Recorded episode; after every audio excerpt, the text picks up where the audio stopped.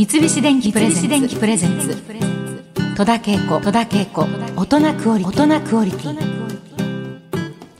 今週の大人クオリティはスープカレーにフォーカスいたします。それでは早速ゲストをご紹介いたしましょう。先週に続いて大阪からリモートでのご出演となりますバイオリニストの直人さんでございます。ありがとうございます。今週もよろしくお願いいたします。よろしくお願いいたします。ね誰よりもバイオリンを愛する直人さんなんですけれども実はそれ以上に、以上かどうかわかりませんが、それ以上に愛しているという噂があるのが、はいスープカレーだそうですね。あそうですねカレーがまず好きなんですよはあのカレーマイスターという資格を持っておりましあ、てすごいですね。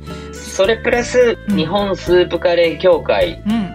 広報宣伝担当理事っていう社団法人の理事を務めてますすごいですね。まずそのカレーじゃなくてちょっと最初に申し上げておきますと、私実はあんまりカレーが得意ではなくてのあそうですかいや食べないわけじゃないんだけれども、はいはいいはいわゆるカレーに絶対必要なそのスパイス系のものがあちょっとはい苦手なんですよ。だから、あはいまああのお子様カレーみたいなやつは食べられるんですよ。で自分で作ったカレーも食べられる。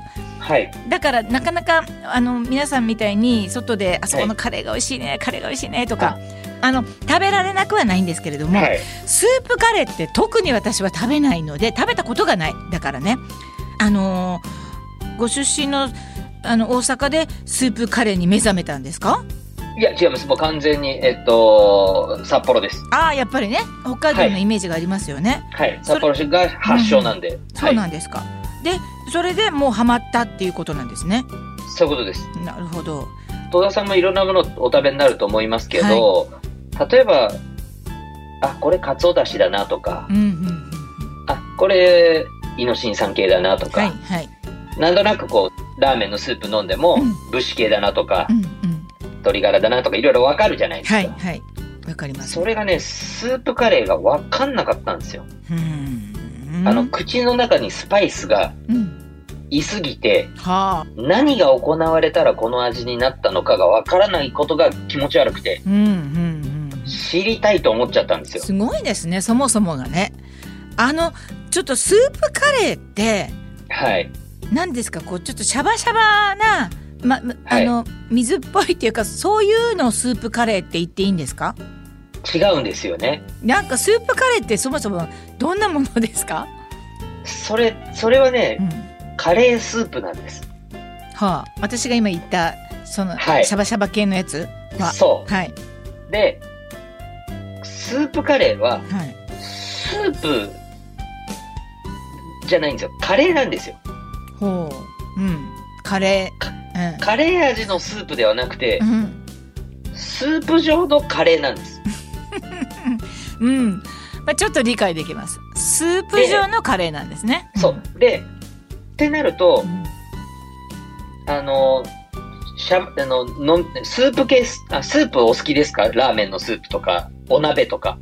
うん、まあ普通です。普通。普通に普通にお好きに食べられるじゃないですか、うん。うん。はいはい、であれってスープって美味しかったらずっと飲んじゃうじゃないですうん、か。そうですね、そこなんですよね。だから、出汁がものすごくまず感じられる旨味があるところに、プラススパイスが入ってるとうん、うん思っていただけるとうん。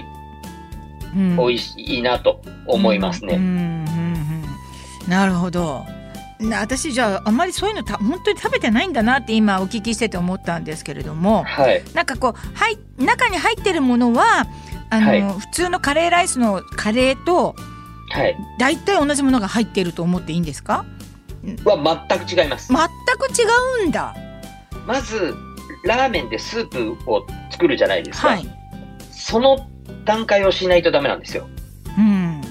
うん、鶏ガラだったり、豚骨だったり、うん。っていうダブダブルスープだったり、武士系だったりっていうので、寸胴でまずスープを取るんですよ。そこから？すごいですね。だから普通のカレーって具材炒めてお水やって固形ルーやったらできるじゃないですか。そうですそうです。はい。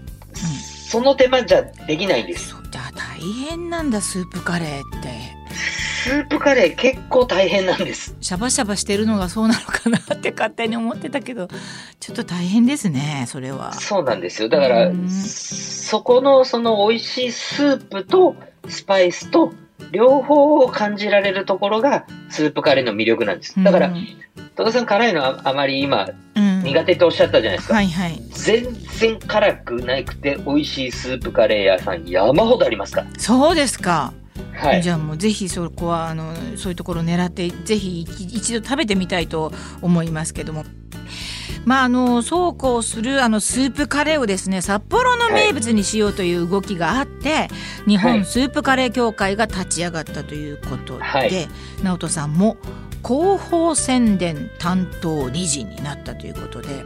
まあ、あのスープカレーの具材については、まあ、皆さん好き勝手にやっていいんだとは思うんですけれども、はい。基本こういう感じですっていうのはありますか？基本、はい。えっと、まず迷ったら、はい。必ず一番左端にチキン野菜っていうのが必ずあるはずなので、うん。チキンそれを食べ、はい、うん。チキン、チキンス、チキンのスープカレー、またはチキン野菜のスープカレーを食べてください。はい、うんで、それで判断していただければはあはあは一番いいと思います。あ、チキン野菜ですね、はい。なんかあのー実際作るとなったらバターとか他のその他油とか使って作っていくんですか？あ、なんとあの、スープカレーっていう食べ物はですね、ええ。僕は完全食だと思っておりまして、はえーお肉、チキンですよね。あはい。まあ、これが豚の角煮でも何でもいいんですけれども、タンパク源がちゃんと取れる。はい。で、まあ、ライスを食べるってことは炭水化物も取れる。うんうんうん。それでいて、お野菜もたくさん入るから、ビタミンも豊富。はい。で、うん。ラードとうんバターと小麦粉を一切使用しないので、えカロリーうが思ったより全然低いんです。えーだから初めて聞きました。え小麦粉もバターも何も使わないんですか？全く使わないんです。ご飯を大盛りにしなければしな、ければね、うん、大盛りにしなければ、うん。多分、チキン野菜だけのカロリー数だと500いかないんですよ。ヘルシで、野菜だけのスープカレーとかで納豆、オクラとかだーと、うん多分280ぐらいで済むんですよ。うーんすごいヘルシーな、まあ、そして完全食っていうかすごいですね。そう、1個だけ栄養素が足らないのがカルシウムなんですよ。うんなので、チーズをトッピングしていただいたり、スープカレー食べる前にラッシーを飲んでいただいたりとか。ラッシーをね。うんうん。そうすると、うんもう栄養価としてはもう完璧なんですよ。すごいね。へえ。なんかちょっとそそられますね。えぜひ食べていただきたいです。えねで、あのでもちょっとスパイシーだったりすそういう風に好きな方はそれもできるっていう。はいはいはい。ことでもちろんすよね辛辛さも上げられたりもできますし、上げはい。で、もともとスープカレーって、の発祥はスープカレーっていう名前じゃなくて、うん薬膳カリーから始まったんですよ。ああなるほど。うんうん。で、異食同源じゃないですけれども、うんうん体がちょっと胃の調子が悪いから、うんこの漢方とこの漢方をやってスープにして、でも美味しく食べたいからっていうので、のが始まりなんですよ。約、約50年前。はいはい。で、東京、まあ、札幌にも、に本店があります、マジックスパイスさんっていうところが、わかりやすいように名前を付けたのがスープカレーなんスープです。ね。その、それまでは薬膳カリーだったんですよね。なるほど。行かれた時にうん必ず、あの、ホットチリを使うなって言えば、言えばね。言えば絶対うん美味しく作ってくれるんですよ。そうなんですね。三菱電機プレゼンツ三菱電機プレゼンツ戸田恵子戸田恵子大人クオリティ大人クオリティ